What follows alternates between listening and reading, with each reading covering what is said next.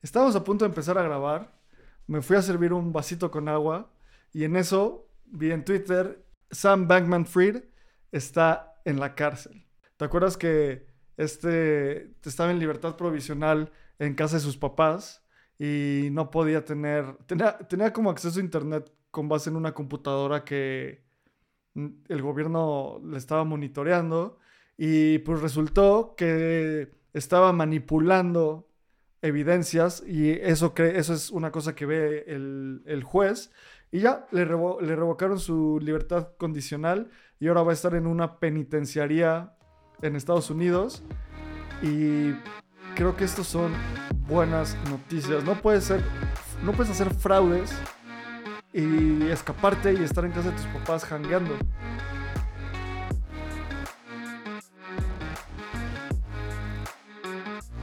Hola de nuevo, te damos la bienvenida a Navegando el Espacio Cripto, donde te platicamos las noticias más importantes del ecosistema para que tú no tengas que hacerlo. Aquí te informamos todo sobre cripto, NFTs, DAOs, precios, DeFi, mucho más. Yo soy Abraham Cobos, estoy aquí con mi gran amigo Lalo Cripto. Lalo, ¿cómo estás? ¿De qué vamos a hablar hoy? ¿Qué noticias traemos? Abraham, muy contento, muy emocionado de estar por acá. Creo que tenemos muy buenas noticias. Y es que el breaking news que tenemos esta semana es que FTX, bueno, el, founder de FTX, Sam Bankman Fried, va a la cárcel. Vamos a hablar muchísimo sobre esto porque es una noticia que, pues, es lo nuevo del día de hoy. Creo que es súper importante esta noticia. Vamos a hablar también sobre PayPal, lanza su stablecoin y otra Ethereum Killer está analizando si se convierte en una Layer 2. Así que esas son las noticias principales. Además tenemos otras que también están muy buenas, pero estas sin duda son las que se llevan la atención. ¿Cómo ves lo de Sam? Creo que ya era momento y algo hasta necesario, ¿no? Sí, o sea, qué bueno. Creo que ya los únicos que están corriendo de la justicia de estos grandes fraudes del bull market pasado son Kyle Davis y Susu, se llama, el de Three Hours Capital. Entonces, a ver, Do Kwon encarcelado, Sam Bankman Fried encarcelado, Alex Mashinsky de Celsius encarcelado. Como que ya lo que sigue es superarlo y construir. Sí, estoy de acuerdo. Creo que el mismo espacio se renueva y se purga él solito. Y ojalá que la gente haya aprendido de esta para que no existan nuevos Sam Bankman Fried o nuevos Duo Kongs, porque sería una tragedia y más bien construyamos para adelante. 100%. ¿Y sabes qué? Creo que una de las cosas más importantes para construir es mantenernos con muy buena información. Y por eso hicimos Espacio Cripto Voyager, eh, Espacio Cripto Voyager es una suscripción para que tú amplíes tu conocimiento, encuentres oportunidades de trabajo y conectes con la comunidad. Y les quiero contar un par de cosas que salieron esta semana para Espacio Cripto Voyager que me emocionan muchísimo. Ahorita todo el mundo puede tener acceso a Espacio Cripto Voyager. Las primeras hasta el 17 de agosto es completamente gratis. Cualquier persona entrar. Después del 17 de agosto cuesta 11 dólares al mes. Y un par de cosas que salieron que pueden ver aquí en mi pantalla. Lanzamos el primer reporte de airdrops. Y en este primer reporte de airdrops decimos los potenciales airdrops que puedes ganar o que podrás obtener y cómo hacerle. Hay unos muy interesantes, como muy famosos ya, como CK Sync y Layer Zero, pero el gran Dave nos trajo un par más como Sora y Bolts y un par de pasos que, que debes seguir para ganarlos. Y otra cosa que me emocionó muchísimo es, ya salió la convocatoria para que ganes la beca para ir a Permissionless. Permissionless es uno de los eventos más importantes de cripto en el mundo. Va a ser en Austin del 11 al 13 de, de septiembre y Espacio Cripto va a becar a cuatro personas con boletos para la conferencia, que esos boletos cuestan mil dólares, y hospedaje en Austin, Texas. Tú solo vas a tener que comprar tu boleto de avión, pagar tus comidas allá y listo, vas a poder eh, asistir a, a, Permissionless. Sí, justo creo que lo hemos repetido muchas veces en Espacio Cripto. Creo que ir a eventos cripto y eventos Web3 dentro de la industria valen muchísimo la pena. Creo que es una manera de conectar con, con la comunidad. Creo que ya hasta he mencionado que es como conectar con tu tribu, entender cómo es que estas cosas se mueven y vale muchísimo la pena. Creo que es una gran oportunidad para aquellas personas que no han ido a ningún a un evento cripto o a un evento dentro de este ecosistema de este calibre para que vayan y bueno, sabemos que es un gran apoyo y quiero mencionar que esto fue una iniciativa primero de los moderadores de Espacio Cripto que se movieron y empezaron a proponer maneras en las que pudiéramos ayudar a la gente a ir a este evento y bueno, después Abraham se movió, mandó unos correos, estuvimos al pendiente y tomamos la decisión de apoyar a cuatro personas para que se vayan a Permissionless en Austin, Texas.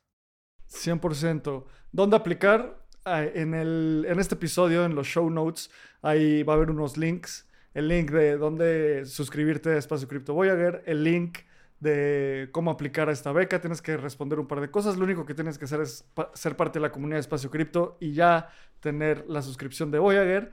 Y por último, algo que salió, lanzamos muchas cosas esta semana. Algo que salió que me tiene muy orgulloso es el primer reporte de, de research de Espacio Cripto. Para empezar, la neta está bien bonito. O sea, como que visualmente está súper cool. Y es un reporte de más de 60 páginas donde entramos a analizar los blockchains de propósito general, los, los layer ones, y analizamos cosas como los elementos fundamentales de qué es la descentralización, el open source, eh, las capas 1, los mecanismos de consenso, dApps. Entonces ahí también, este es el primer reporte bimestral, es completamente gratis para que lo bajes. Después va a ser para las personas que estén suscritas y que sean parte de, de Voyager. Y fue un súper trabajo de, quiero darle muchísimo reconocimiento a Dave Rincón, el Head of Research de Espacio Cripto, y también Diego Palacios, eh, DX, un gran researcher que nos ayudó, bueno, que escribió básicamente todo el reporte. Entre él y Dave hicieron todo. Eh, Lalo y yo coordinamos. Entonces, pues estoy muy feliz de este lanzamiento. Vayan a Espacio Cripto, eh, a este reporte, sigan los links y pues Lalo, antes de empezar, escuchemos un anuncio de nuestros patrocinadores y vamos a ver las noticias. ¿Te gustaría ser parte de una revolución cooperativa en el mundo de la Web3? Descubre Optimism, la capa 2 que está cambiando el juego. Optimism no solo es una capa 2 de Ethereum con transacciones más económicas y rápidas. Es un colectivo de constructores, empresas y miembros de la comunidad que trabajan en conjunto hacia la visión de Optimism la visión de Optimism busca reinventar la organización y la economía digital, fomentando la creación de bienes públicos, la economía regenerativa y busca recompensar el impacto positivo. Optimism construye un futuro de coordinación y colaboración en la Web3. Imagina un espacio digital gobernado por sus ciudadanos donde las contribuciones positivas se recompensan con beneficios reales. En comunidad, impulsaremos el crecimiento sostenido y la creación de un ecosistema descentralizado, Entra a la comunidad de Espacio Cripto en Telegram o ve a optimism.io para conocer más.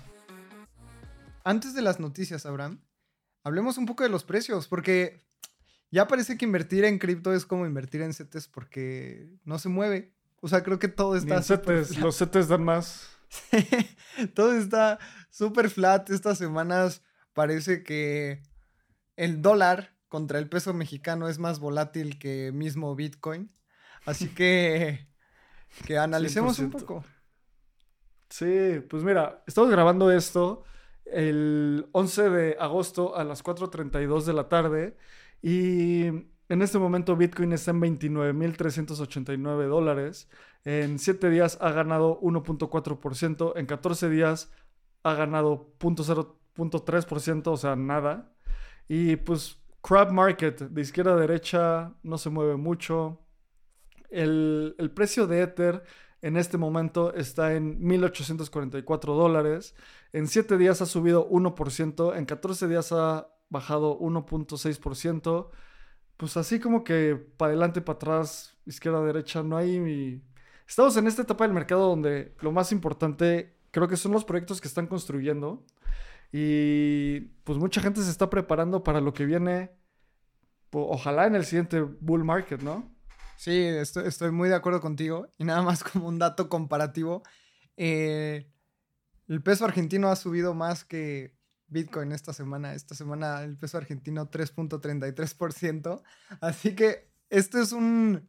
Obviamente el peso argentino es un asset muy, muy volátil y sabemos el tema de la inflación, pero es una comparativa de que veamos que el ecosistema cripto está demasiado estable para mi gusto y se esperaba que esta semana se dieran noticias sobre el ETF de BlackRock que había presentado. No, no ha pasado nada. El ETF de Katie Wood todavía lo batearon, así que no hay, no hay ningún movimiento. Y Abraham, ¿qué noticia ves en el horizonte que pueda hacer que las criptos se muevan? Al menos yo nada más veo como algún reporte de inflación que sea como súper aparatoso o alguna noticia súper loca como, no sé, Elon Musk implementando pagos con Bitcoin en Twitter, pero todo se ve demasiado flat. Sí, creo que estamos en ese punto donde mucha gente está construyendo diferentes cosas y también ya se acerca el halving de, de, Bitcoin, que siempre es un punto importante a considerar cuando la recompensa de los, de los mineros se corta la mitad. Y siempre para final de año empiezan a salir como muchos releases, ¿sabes? Creo que algo que puede mover el precio también es los resultados de, como decías, de la inflación, los resultados de la Fed que diga que ya no va a alzar las tasas de interés y que las empieza a bajar. Como que yo me siento tranquilo porque se ve que nuestro, no sé, nuestro sótano, por ahí van a estar entre los 25 mil y los 30 mil dólares por un rato, ¿sabes? En Bitcoin. Y ya, y a final de cuentas, como siempre decimos, hablar de precio, pues es para saber dónde estamos parados, pero lo más importante es hablar de cosas como la que vamos a hablar en unos, en unos minutos. Y el último dato que siempre damos, 1.2 trillones, o sea, trillions eh, de dólares, la capitalización de mercado del, espacio cripto. Siento que llevamos en, ese, en esa capitalización como seis meses, Lalo. Sí, sí, ya se siente como el invierno pasado o algo así. Igual, eh, cualquier día arriba del trillón estamos bien, así que al menos estamos dando métricas saludables del ecosistema. Obviamente, eh, Bitcoin o, Ethereum no están en máximos históricos. Así que digamos que esto es un paso saludable. El ver, sí, no hemos visto precios súper altos, pero tampoco hemos visto bajas después de varias noticias y creo que todo se está estabilizando. Yo creo que el mercado se va a quedar así un poco estable hasta que pasen dos cosas. Un, Black Swan, una noticia que mueva muchísimo los mercados, o estamos esperando el halving de Bitcoin. Y me gustaría añadir tal vez una tercera, que es las elecciones de Estados Unidos. Pero mientras tanto no veo otra cosa. Sin embargo, estas últimas dos son súper poderosas y hemos visto que después de los halvings el precio de Bitcoin se dispara. No es consejo de inversión, pero vayan a hacer su research. Hagan su research en el reporte de espacio cripto. Justo ahí hablamos un poco de las capas 1, de Bitcoin, de cómo es el halving. Y, ¿sabes? Esta semana tenemos varias buenas noticias y quiero empezar por una de las mejores noticias que, tenemos. Y les voy a contar un poco de, de la historia, de cómo me di cuenta de esta noticia. Estábamos a punto de empezar a grabar. Me fui a servir un vasito con agua y en eso vi en Twitter, Sam, Sam Bankman Fried está en la cárcel. Ya está el... Se le revocó la fianza, perdón, la libertad provisional. ¿Te acuerdas que este estaba en libertad provisional en casa de sus papás y no podía tener, tenía, tenía como acceso a internet con base en una computadora que el gobierno le estaba monitoreando y pues resultó que estaba manipulando evidencias y eso, eso es una cosa que ve el, juez. Y ya le, le, revocaron su libertad condicional y ahora va a estar en una penitenciaría en Estados Unidos. Y creo que estos son buenas noticias. No puedes, ser, no puedes hacer fraudes y escaparte y estar en casa de tus papás jangueando. No se puede. Estoy de acuerdo. Y es que también algo que estuvo muy interesante era que, pues, Sam Bankman Fried dicen que dio conversaciones de su exnovia y justamente esto fue algo que no podía hacer. Los abogados mencionan que Sam no sabía que no podía hacer esto, etc. Y justamente eh, recordemos que este ex amorío de Sam Bankman Fried eh, era la COO de, de FTX y va a testificar en contra de Sam. Era la CEO de Alameda Research. Perdón, era, CEO de Alameda Research, ¿cierto? Y va a testificar ahora en contra de Sam. Entonces esto parece una novela como súper teatral de todo lo que ocurre cuando haces muy mal las cosas. Así que, pues por compartir ahí unas conversaciones con su ex, ahora el gobierno de Estados Unidos mete a la cárcel a Sam. Y justamente hay un video en el que se ve cómo entra a la corte de Nueva York y bueno, ahora, ¿qué, va a ocurrir? Ya no sale. ya no va a salir. pues sí, o sea, también esta persona, Sam Bankman Fried, contrató a un abogado que es un abogado, un abogado de personas del crimen organizado. O sea, y una cosa importantísima es que se declaró no culpable Sam Bankman Fried. Y al declararse no culpable, o tiene que comprobar que no es culpable, o la pena es mucho mayor. Y todos a su alrededor se declararon culpables. O sea, no sé cómo le va a hacer. Va a estar en la cárcel tal vez el resto de su vida, no sé. Y la verdad a mí me da mucho gusto. No le deseo el mal a nadie.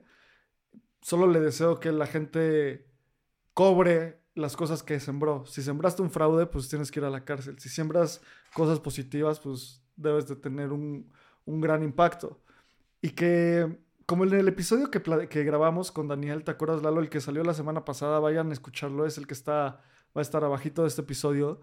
Daniel nos dijo así como, cripto, no sé, lleva en cripto desde 2010 y no hay como una fórmula clarísima para identificar, no sé, como estafadores. ¿sabes? O sea, es muy importante siempre mantener don't trust, verify.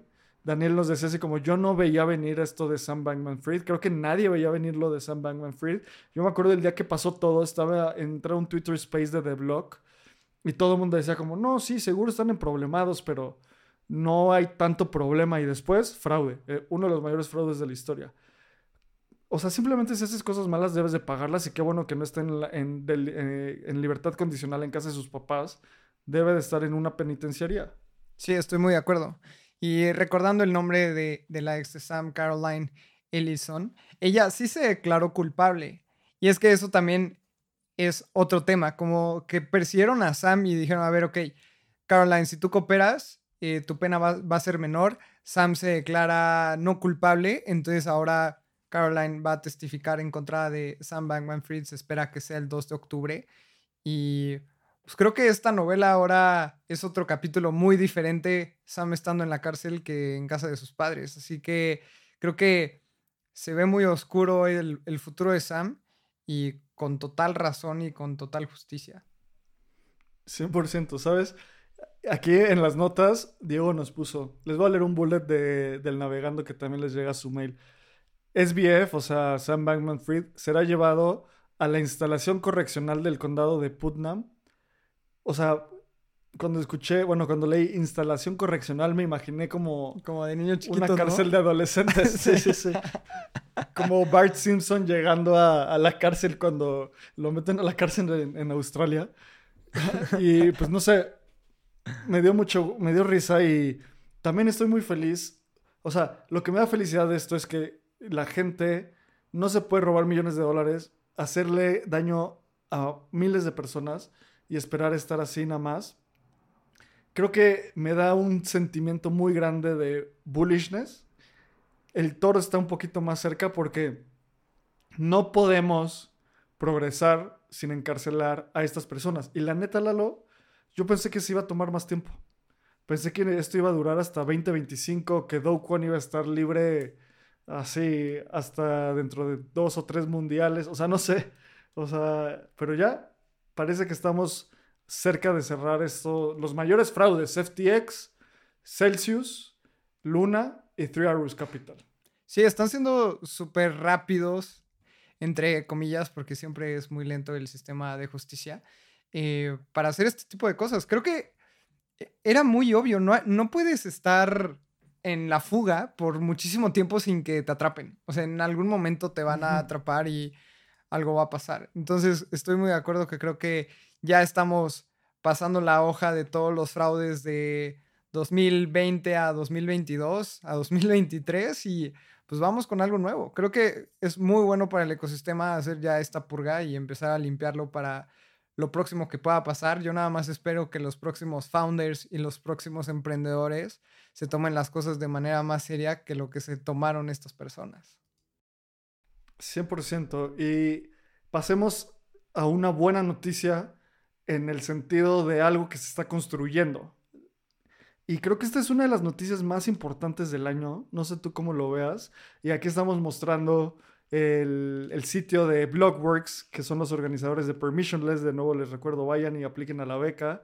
Y PayPal lanza un stablecoin. Hay muchas cosas que desempacar aquí.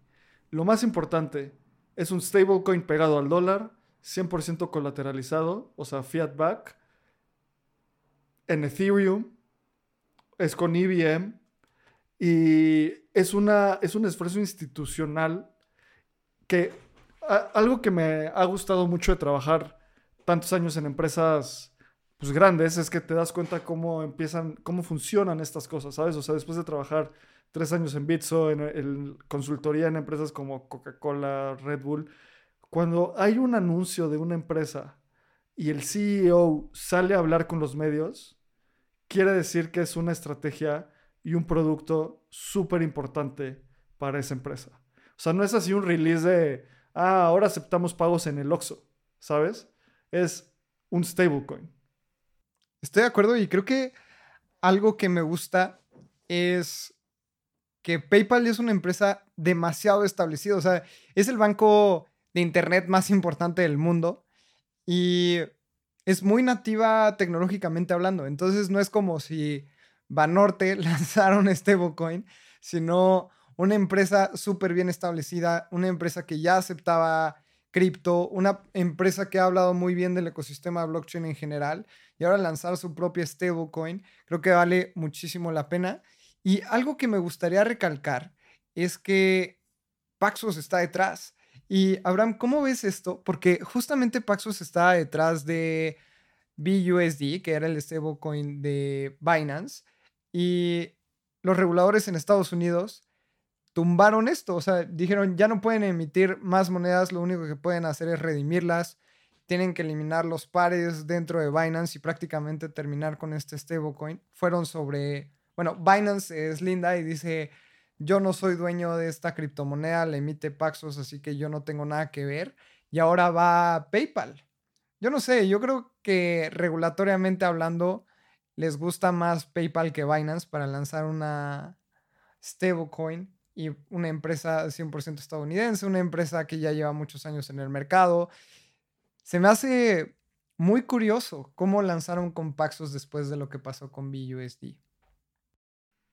Pues mira, me encanta que, que lo hagan para empezar, porque es como la verdad una apuesta bastante, pues bold, o sea, muy valiente. Y lo que dices de Paxos, para mí es exactamente lo que dices de... Los reguladores prefieren tener el stablecoin en una empresa americana que tenerla en Binance, ¿sabes?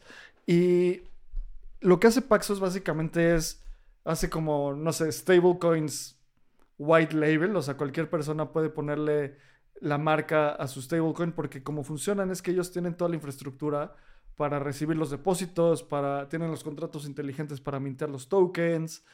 Y sabes qué es una de las cosas que yo más rescato, que hace mucho tiempo, como que cada Hace mucho tiempo se escuchaba esto y cada bear market se escucha. Toda esta narrativa de blockchain, no cripto, ¿sabes? Y de repente salen empresas como dicen, ah, sí, vamos a implementar el blockchain, pero cripto no. Y, y tiene como un blockchain sin cripto, o sea, eh, pues es una base de datos centralizada, ¿sabes? O sea, no hay como gran diferencia. Y PayPal pudo haber dicho, oye, pues voy a lanzar mi stablecoin en mi red cerrada con mis comercios, con lo que yo haga. Y no, la lanza en Ethereum, en una red abierta, en una red donde cualquier persona puede entrar. Y ahorita en la pantalla estoy en el video que de release, en el video donde presentan este producto, hay un, se muestra como un celular, como una interfaz del usuario, y me encantaría que veamos el detalle. Dice como envía Pay USD, que me encanta que se llama Pay porque es como luego, luego tu cerebro lo, lo relaciona con pagos. Recibe Pay USD y te dice eh, muestra tu dirección. ¿Y qué va a ser esta dirección? Una dirección de Ethereum. Y luego convierte PayUSD a cualquier otra cripto. ¿Y cómo crees que van a hacer eso, Lalo? Pues en Uniswap. Yo lo haría en Uniswap, ¿sabes? O sea, ¿para qué construyen su propia liquidez? O sea, como que esta tesis del DeFi Mullet, ya no somos siete personas hablándolo, es PayPal implementándolo. Estoy súper de acuerdo y algunas estadísticas que estoy buscando ahora me han impresionado. Abraham, ¿Cuántas personas crees que están registradas como usuarios activos dentro de PayPal en 2023? ¿Como 100 millones? 435 millones. Ahora, otra estadística, y recordemos, en México no tenemos Venmo, pero en Estados Unidos Venmo es una app que se utiliza todo el tiempo para enviar dinero. Y algo que me gustaría recordar es que el sistema financiero en Estados Unidos, la verdad es que a comparación de México está muy atrasado, porque nosotros tenemos SPAY y en Estados Unidos tienen ACH. ACH corren unos ciclos y si tú no tienes cuenta en el mismo banco, puedes recibir tu dinero hasta en 24 horas, lo que es muy tardado. Entonces la gente utiliza sistemas como Venmo, que con tu QR o con tu tag puedes enviarle dinero a tus amigos, a tu familia, etc. Y Venmo en el último cuarto de 2021 procesó 60 billones de dólares. Así que es una de las empresas más importantes, si no es que la más importante en fintech en el mundo. Y adoptando una stablecoin, como mencionabas, Abraham, que vas a poder tradear en Uniswap, que tal vez puedas pedir un préstamo colateralizado. Para mí esto indica que es el futuro de SWIFT, del sistema internacional de pagos en dólares y vamos a transaccionar en stablecoins en lugar de enviarla con un código SWIFT, contactando a tu banco, pagando 35 dólares por SWIFT, esperando 24 horas que se procese el pago, si no es que llega a tardar 72 a mí se me hace muy obvio y muy impresionante y me emociona mucho. Sí, ¿sabes qué también, Lalo? Un par de cosas de lo, de lo que mencionas. Hablabas de Venmo porque es una subsidiaria de PayPal, ¿cierto? Entonces, como que PayPal tiene toda una infraestructura de diferentes empresas y de diferentes productos tecnológicos que, que, utilizan. Y hay algo que también quiero de, como resaltar, que lo puso el gran Diego, y es que Cigar o Cigar, Cigar, supongo que es Cigar, como un puro, es un analista de contratos inteligentes, pues de esos que andan en Twitter haciéndole escrutinio al blockchain, y llamó esta stablecoin centralizada pero transparente. Y lo que hizo fue que revisó los contratos de PayUSD y concluyó que otorga la capacidad de que el dueño pause algunas transacciones, de que el dueño congele algunas direcciones para prevenir movimientos y que los administradores incrementen el suministro. Pues eso es, o sea, siguen siendo un banco, ¿sabes? O sea, y las reglas de los bancos pueden aplicarse en cripto. O sea, esto no es una tecnología de, o sea, como paralela a un sistema legal. Es como cuando, no sé, se montó un banco en el Internet, pues se pueden hacer muchas cosas en el Internet, pero aún así tienen que cumplir las regulaciones de un banco. Y creo que caemos de nuevo en esta idea de de que como la descentralización es un espectro, muchas personas pueden decir como muy clavadas de esto es pésimo, eh, el, verdadero stablecoin debería ser DAI y completamente descentralizado y bla, bla, bla. Y es como, bueno, pues depende para qué lo quieras, ¿sabes? O sea, puede caer en uno u otro lado del espectro. Sí, claro, no es como el efectivo que lo puedes utilizar para lavar dinero, para a nadie se lo puedes prohibir no le puedes decir, Abraham, ya no gastes tu efectivo en cerveza. Creo que es, es mucho mejor que el efectivo, pero también entender que estamos acostumbrados a un dinero tan malo como el efectivo, que cuando te ponen un poquito de control, pues también nos asustamos. Pero como mencionaba, eso es un espectro, creo que no podemos ser tan totalitarios como para decir esta criptomoneda va a ser lo mejor del mundo o es lo peor, así como el efectivo no es lo peor ni lo mejor, todo tiene pros y contras. Pero para mí esto es una gran validación financiera y Abraham, ¿tú crees que PayPal no contactó a reguladores en Estados Unidos para preguntarles su opinión? ¿Crees que sin ir con abogados o sin ir con la SEC cotizan en bolsa? Es una empresa gigantesca y, decidieron lanzar esto. Para mí, realmente es el gobierno de Estados Unidos diciendo vamos a permitir las stablecoins, pero con mis players y con mi gente que yo decido. Sí, o sea, no sé si es tan directo como un vouch, o sea, como una validación de los reguladores, pero mínimo PayPal ya piensa que si hay una pelea, esa pelea es suficientemente valiosa como para lanzar el producto, ¿sabes? Y que hay suficiente valor como para que la empresa lo lance. Y ahí te va una tesis, Lalo. Todo esto de CBDCs, los Central Bank Digital Currencies, yo creo que muchos van a fracasar. ¿Por qué? Porque si no tienen contratos inteligentes en una red descentralizada, pues ¿para qué los haces? Es otra red, con, es una red de mayor vigilancia. Y yo creo que Estados Unidos puede que gane un poco esta carrera por esto, por players como estos, que son stablecoins. Lo que están haciendo es mandar dólares on-chain, ¿sabes? Exacto, y, es que recordemos que cuando tú compras un stablecoin o cuando tú minteas un stablecoin, estos, estos players depositan dólares en bonos de tesorería en Estados Unidos. Así que se queda en el, en el esquema financiero del gobierno de Estados Unidos. Y eh, el otro estaba viendo una noticia también que Tether, Tether es, tiene más bonos de gobierno de los Estados Unidos que Australia. Sí, qué locura. O sea, estas comparaciones son medio pues no sé, como que pierdes dimensión. O sea, Australia tiene muchos bonos o no. El punto es que ya empieza a ser una empresa cripto que tiene una ponderancia un poco sistema, sistémica en la finanza de los Estados Unidos. Entonces, si pierden, si pierden, o sea, si prohíben a los stablecoins, pues Tether puede decir, bueno, voy a retirar todos mis bonos, los voy a liquidar. Tú tienes, el gobierno, ¿te acuerdas hace como seis meses que lanzaron que iban a respetar el valor de los bonos a valor presente porque se estaba viendo el DPEG y por eso quebró Silicon Valley Bank y todo eso. O sea, cripto ya está muy, cada día más inmiscuido en el sistema financiero. Sí, y además, si el gobierno lo piensa bien, es una manera de volver al dólar más fuerte, en el sentido de que tú pones un stablecoin y una persona en Afganistán que tal vez no tiene acceso a dólares de una manera tan fácil, ellos van a comprar un stablecoin por medio del exchange de Afganistán. ¿Y qué está haciendo esta persona? Está cambiando, no sé, Bitcoin o Ether por este stablecoin. Y por inflar el market cap de este stablecoin, eso quiere decir que el gobierno de Estados Unidos tiene más dólares en bonos de la tesorería. Entonces, es una manera de hacer más fuerte el dólar. Esto lo estoy diciendo como, como fact, no estoy diciendo si es bueno o malo. Pero si el gobierno sabe aprovechar esto, puede ser una gran jugada para volver al dólar más fuerte a comparación de lo que están haciendo players como Brasil, que ya están, como Brasil y Rusia, que ya están comerciando en sus propias monedas en lugar del dólar, etc. Yo creo que esto, esto es una buena estrategia para que la gente siga usando pues, dólares, aunque sean digitales. 100%, 100%, 100% de acuerdo.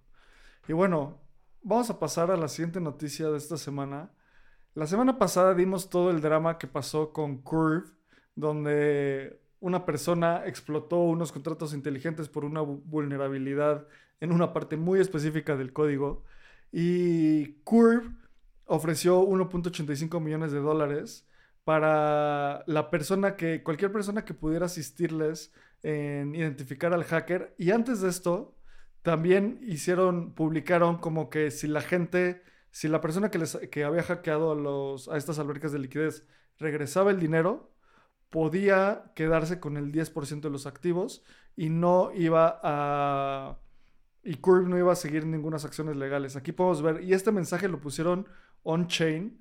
de que Curve, Metronome y Alchemix habían sufrido, habían sufrido estas, eh, este exploit, este hack, y que era el 10% del bounty.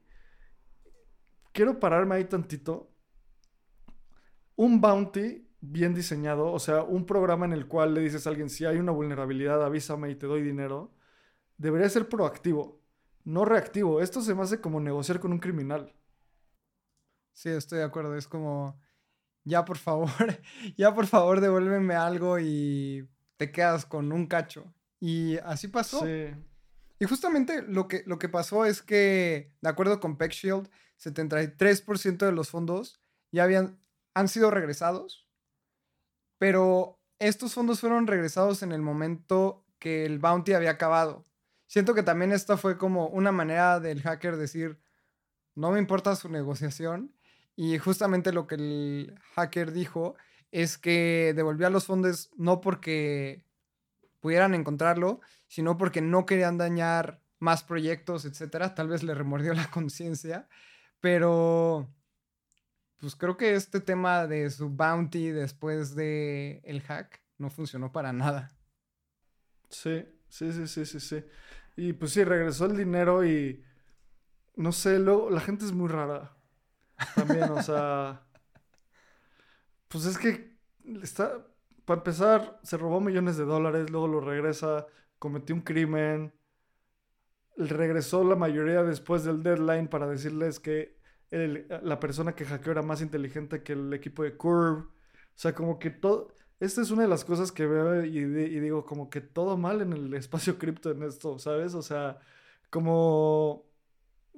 Una, hackear. Dos, como que una, una batalla de egos. Tres, el fundador de Curve eh, casi liquida todo su proyecto por su culpa, por estar sobre apalancado.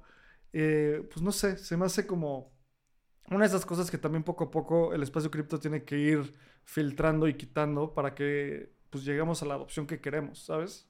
Sí, estoy de acuerdo. Creo que al final es un final amargo feliz porque regresaron el 73% de los fondos eh, amargo porque, pues que, como que medio chafa esa resolución del hacker, medio chafa el bounty de, de Curve, medio chafa cómo acaba la novela, pero pues al menos DeFi está salvo por el remordimiento de conciencia que, que tuvo este hacker.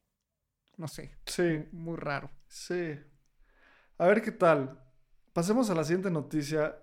Y Lalo, ¿Crees que esto empieza a ser una tendencia? Phantom está explorando la posibilidad de, convertirse en una capa 2 de Ethereum. Básicamente de convertirse en un optimistic rollup. Y Phantom, el fundador de Phantom es Andre Korje, que Andre Korje es uno de los, yo creo que fue de los devs más reconocidos durante el bull market pasado.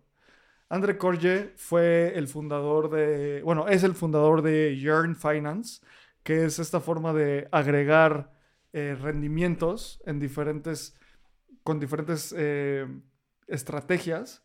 Y algo súper interesante de Andre Korje es que por un tiempo fue como medio anónimo y luego él tenía esta ideología de I test in prod, o sea, yo, yo pruebo en producción, como diciendo como si utilizan mis contratos inteligentes y los hackean, es su culpa. Yo no los estoy como, voy a ir, mientras más rápido pueda avanzar, más valor puedo dar. Si tú, si a ti te hackean, pues es tu culpa. Yo qué voy a estar haciendo. Pero también es porque era muy bueno. Ah, claro, o sea, muy famoso porque para empezar, hoy ya como que los agregadores de rendimiento son cosas obvias pero es algo obvio porque lo inventó este bro, ¿sabes? O sea, si no, sí. no es tan intuitivo.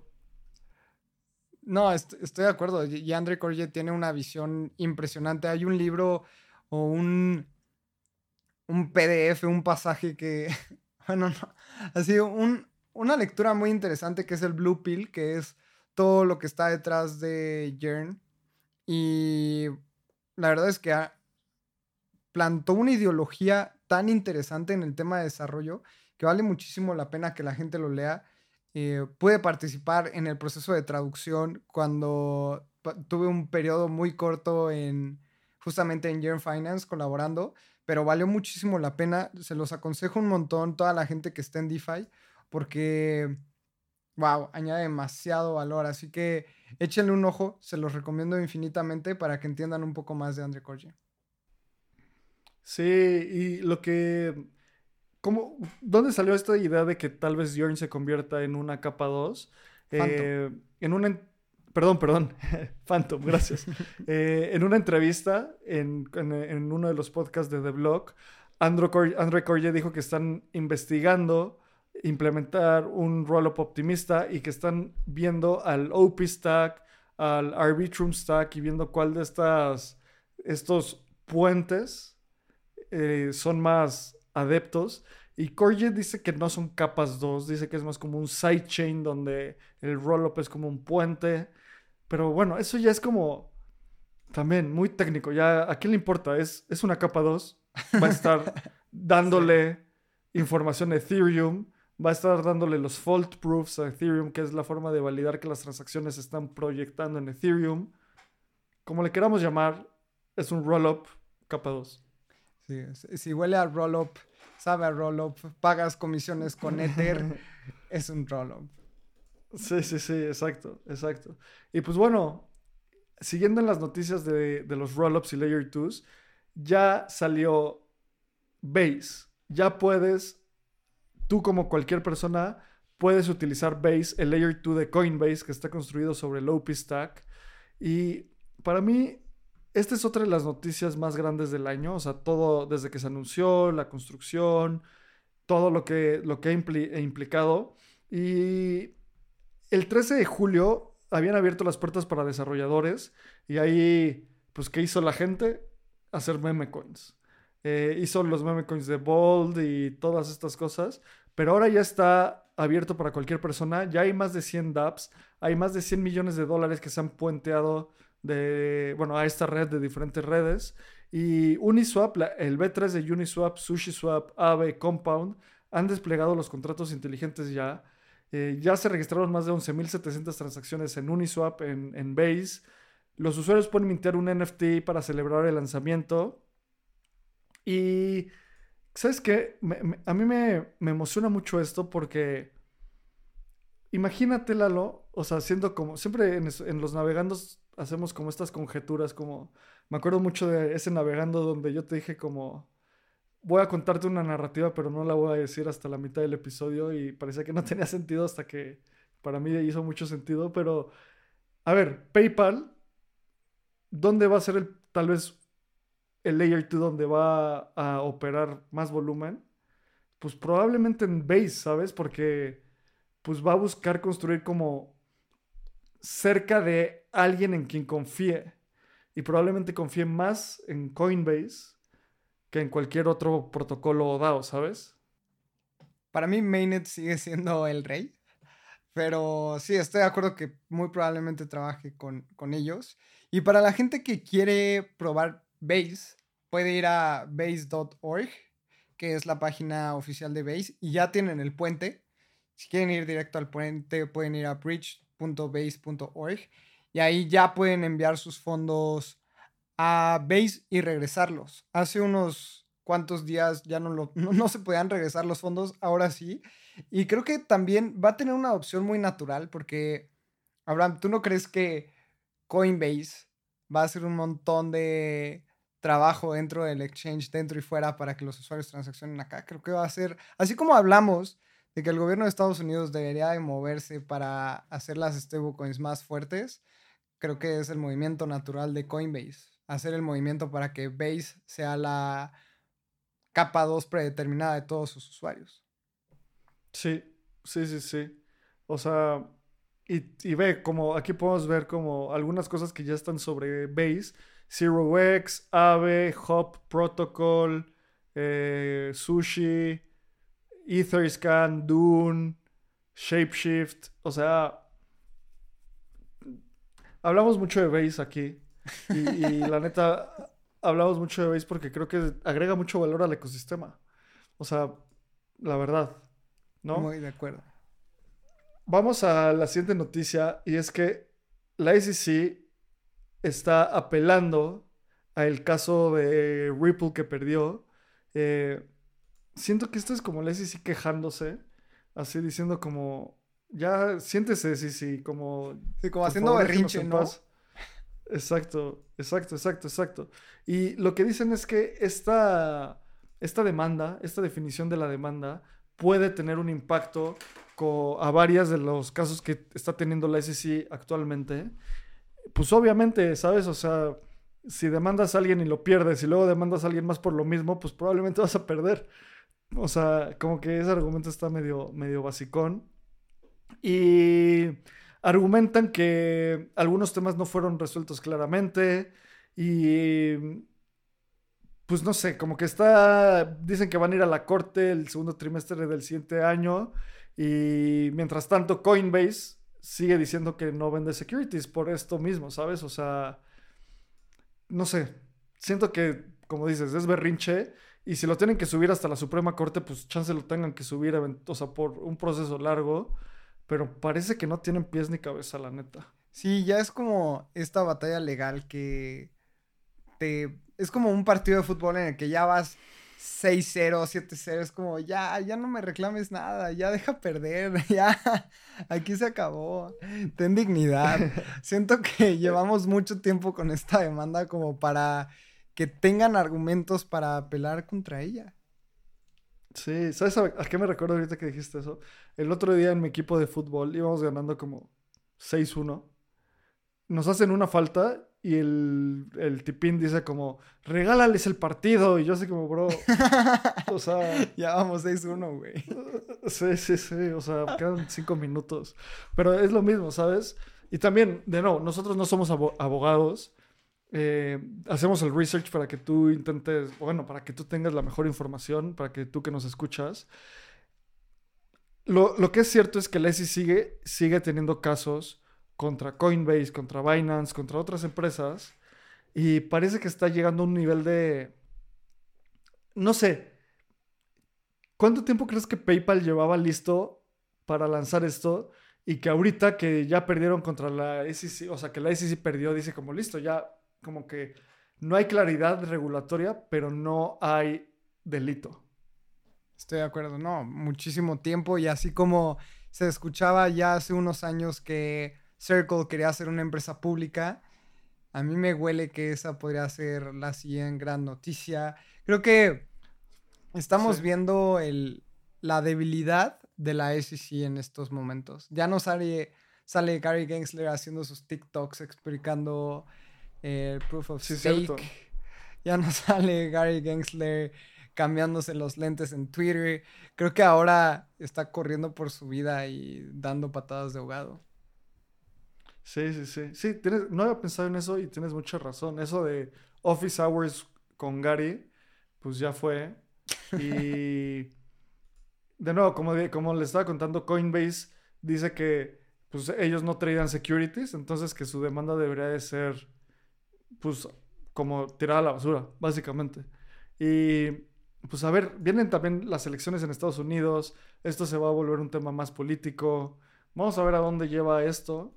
Y al mismo tiempo, lo que decías de Circle, Circle ya lanzó su, su, su producto donde la gente puede construir eh, wallets Web3 con una tecnología que se llama MPC, MPC, Multiparty Computation, y ya lo puedes utilizar. Y creo que se viene, Lalo, me encantaría abrir este punto de que se viene una serie de grandes innovaciones en Web3, como estos wallets, donde tú no vas a tener que eh, preocuparte mucho por tus llaves privadas, porque va a haber forma de recuperarlas si las pierdes. Viene pagar gas en activos que no sean Ether que esto va a reducir muchísimo la fricción. Viene la implementación de los Layer 2 y parece que Circle se está preparando para eso. Sí, estoy muy de acuerdo. También Circle ha dado varias declaraciones de que va a hacer todo lo posible para hacer un crypto company. Antes hacían on-off ramps en Estados Unidos y eso era súper positivo para muchas empresas, pero ahora Circle se está enfocando muchísimo en el ecosistema cripto, creo que por un tema regulatorio, y ha avanzado un montón con este tema de los wallets. Ahora, bueno, ya hace unos meses habían anunciado que iban a lanzar nativamente en Polkadot, lanzan nativamente hace un par de meses en Arbitrum, van a lanzar, también en Phantom. Entonces creo que han enfocado sus esfuerzos en ser crypto company y eso también es súper positivo para todas las personas que estamos en, en este ecosistema. 100%, 100%. Y recordemos que Circle, Circle es la empresa detrás de USDC, que es el stablecoin occidental más importante. El stablecoin fuera de Occidente más importante es USDT. Y con Occidente me refiero a Estados Unidos y Europa y Japón. Porque tú y yo hemos hablado mucho, se viene el siguiente reporte de espacio cripto que es un panorama del uso de cripto y de empresas cripto en la TAM. Lo vamos a publicar en los próximos meses, lo vamos a empezar a hacer hoy que lo estás escuchando, literalmente lo empezamos. Y ¿Por qué digo todo esto? Porque USDT es muy usado en Argentina, es muy usado en Colombia, es muy usado en Venezuela. USDT sobre Tron, específicamente. Hay muchísimo volumen ahí. Y yo la neta no he terminado de entenderlo, Lalo. Y pues toca hacer el reporte para que todos entendamos. Sí, yo les puedo platicar que USDT en Tron tiene un volumen impresionante en el mercado P2P en Colombia. Justamente llevo tres años trabajando muy focalizado en Colombia y es impresionante cómo se utiliza Tron, como mencionabas, Abraham, en Argentina. Ahora voy a ir a Argentina y los cueveros, las personas que te cambian dólares por pesos argentinos, te aceptan USDT en Tron. Entonces es un tema muy particular cómo es que es solicitado. Pero sí, es, es muy interesante y justamente vamos a analizarlo eso en el reporte. 100%. Vamos a las últimas eh, dos, dos, semanas, a las últimas dos noticias de la semana.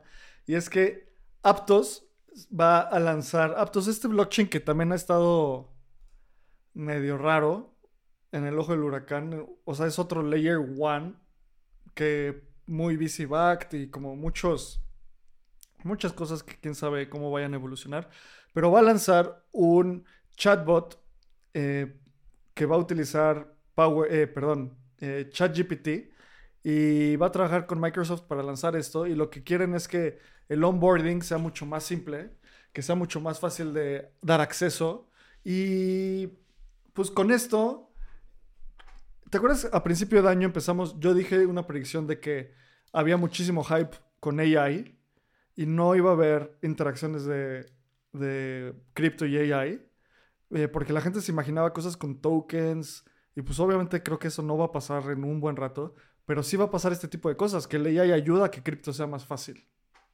Estoy de acuerdo, pero también siento que es una integración sacada de la manga y decir, utilizamos AI, es como, sí, o sea, Espacio Cripto puede lanzar su. sí, el Espacio Cripto puede lanzar su inteligencia artificial para que te cuente de cripto y es una llamada de API que te lo hacen dos developers en tres días, ¿sabes? O sea, creo que también es un poco de hype y ni siquiera sabemos qué tanto sea el partnership con Microsoft. Tal vez nada más agarraron pues ChatGPT y dijeron, ah, pues como es de Microsoft ahí vamos a, decir que vamos a utilizar su tecnología y listo. Creo que hay que ser muy objetivos y analistas con este tipo de noticias porque luego así hay muchos proyectos cripto que es como, no sé, te van a decir, somos socios de Apple. Y es porque compran tres acciones, ¿no? Y, dicen que ya... No, o sea, pero creo que esto creo que esto sí es un poco más serio porque anunciaron un partnership, o sea, hubo un anuncio y parte del, del resultado de este anuncio es que, o sea, Aptos va a construir cosas sobre ChatGPT y también va a correr sus nodos en Azure, ¿sabes? En la plataforma de la nube de, de Microsoft. A final de cuentas son anuncios, o sea, es como anuncio del anuncio y, o sea, es interesante ver. No me imagino a Arbitrum haciendo un partnership con Microsoft aún, ¿sabes? O sea, como que esto denota un poco la centralización del proyecto, ¿no? Sí, estoy de acuerdo. Creo que eh, también de repente te, te sumas a estas iniciativas para tener un, un ruido muy interesante. Y recordemos que los founders de Apto son ex Meta y estuvieron dentro del proyecto de stablecoin de Facebook que nunca salió al aire. Así que probablemente también venga por ahí algo. Sí, 100%. Y la última noticia de la semana es que esta colección de NFTs, tú que eres el NFT guy de, de, Espacio Cripto, ¿cómo es que es YUTS? Y00TS. Sí, los YUTS. Este fue un drama porque primero cuando pasó todo lo de FTX y, la caída de Solana, YUTS era una de las colecciones más importantes dentro del ecosistema de Solana y bueno, hemos visto cómo han caído un montón los precios de los NFTs, pero yo recuerdo haberlos visto en 5 Ethers. Creo que tenían un volumen súper interesante en el ecosistema de Solana. Y lanzaron una noticia en ese entonces de que Juts iba a migrar a Polygon. Y Polygon les iba a dar un grant súper interesante para seguir creando comunidad. Y fue una gran noticia porque es una de las colecciones más importantes del ecosistema de Solana migrando al ecosistema de Polygon. Y ahora la noticia es que, pues, Juts en Polygon ha decidido migrarse al ecosistema de Ethereum y va a devolver el grant que les dio la gente de Polygon y se ha decidido lanzar en, Ethereum. Creo que es, es esto que hemos hablado un montón cuando construyes sobre blockchains que no están adecuadas a tu objetivo Creo que el ecosistema de NFTs dentro de, Polygon es caracterizado por NFTs de gama barata, porque pagas menos fees, a la gente le importa menos. Un NFT en el ecosistema de Polygon no te cuesta 3 mil dólares como, lo cuesta, como cuesta un YUT. Y ahora están buscando mirar un ecosistema en donde vean más volumen. Para mí, otra vez, estas son patadas de ahogado por un equipo que dice, me voy de Solana porque no hay volumen a un ecosistema en donde me dan dinero. Llego a Polygon, no veo los resultados que esperaba, me voy a Ethereum y creo que es el proceso que muchos proyectos están haciendo. Se están viniendo a Ethereum como Layer 2, como proyectos de NFTs, como wallets. Recordemos a Phantom migrando de, bueno, de soportar Solana ahora también va a soportar el ecosistema de Ethereum. Creo que es una decisión sensata porque estamos viendo cómo estas Ethereum killers están quedando sin volumen. Pero es el clásico caso de que se seca un ecosistema y pues la gente viaja donde está el mayor volumen y ¿qué hace el mayor volumen? Muchas veces y para este tipo de tecnologías, la persona o la red que tenga la tecnología más avanzada y, y inmutable, que no pueda ser violada, y parece que eso es Ethereum eh, para contratos inteligentes. Igual Bitcoin es... Bitcoin sigue siendo el rey y seguirá siendo el rey un buen rato. Eh, pero yo creo que mientras incremente los casos de uso financiero va a ir cambiando esto. Y Lalo, pues muchas gracias. Tú que nos escuchaste, gracias por acompañarnos en otro episodio. Vayan a suscribirse a Voyager. Vienen más reportes. Este reporte está buenísimo, son más de 60 páginas, deben de leerlo. Es una gran forma de incrementar su, conocimiento. Échenle una leída, apliquen a, la beca de Permissionless. Lalo la siguiente semana va a estar en Argentina, nos va a traer un montón de contenido de ETH Argentina. Eh, si estás aquí, si nos estás escuchando y estás en Argentina, mándanos un, mensaje en el Telegram de Espacio Cripto para que Lalo, Lalo pues, te busque y te invite, pues que un choripán, un mate. Unas quilmes y un mate. Sí, estoy, justamente vamos a tenerles un tipo de contenido distinto ahora estando en Argentina. Nuestro gran amigo JJ Campuzano, vamos a hacer algo interesante juntos. Eh, mándenos un mensaje, vamos a estar también por el side event de Arbitrum el martes. Me encantaría verles por allá. Eh, vamos a hacer algunas, algunas cosillas en Argentina. Y nos vemos en ETH Argentina. Creo que es un evento en el que hay que estar si estás cerca de Argentina. Va a ser un gran evento. Y recuerden, vayan a YouTube y síganos en Espacio Cripto Podcast. No somos Espacio Cripto solo. Ese es otro perfil. Nosotros estamos como Espacio Cripto Podcast. Y vean estos navegando el Espacio Cripto en video. Si les gusta la carita de Abraham, pueden ir a, a verlo ahí. Y suscríbanse a nuestro newsletter Publicamos tres contenidos a la semana. Vayan, creo que vale muchísimo la pena. Y recuerden, tenemos también el Open Edition con Bure. Vayan a espaciocrypto.io diagonal OE para ver más información. Abraham, ¿cómo te puede encontrar la gente? A mí me pueden encontrar como arroba AbrahamCR, a Lalo como arroba Lalo Y como siempre digo, muchas gracias por querer saber hoy más de lo que quería saber ayer. Nos vemos el jueves con otro gran episodio. Este guion de Mundo Futuro lo escribió una inteligencia artificial. Imagina un mundo donde la tecnología se convierte en una extensión natural de nuestras vidas. Donde cada experiencia se eleva a niveles inimaginables de simplicidad. Un mundo donde los límites se desdibujan y las ideas se hacen realidad con un solo toque. El mundo cambiará más en los próximos 10 años que en los últimos 100. Yo soy Jorge Alor. Yo Mario Valle. Y yo Jaime Limón. No te pierdas Mundo Futuro, el principio del fin. Disponible en cualquier plataforma de podcast. Mundo Futuro, Mundo Futuro. With lucky landslots, you can get lucky just about anywhere. Dearly beloved, we are gathered here today to. Has anyone seen the bride and groom? Sorry, sorry, we're here. We were getting lucky in the limo and we lost track of time. No, Lucky Land Casino, with cash prizes that add up quicker than a guest registry. In that case, I pronounce you lucky. Play for free at LuckyLandSlots.com. Daily bonuses are waiting. No purchase necessary. Void where prohibited by law. 18 plus. Terms and conditions apply. See website for details.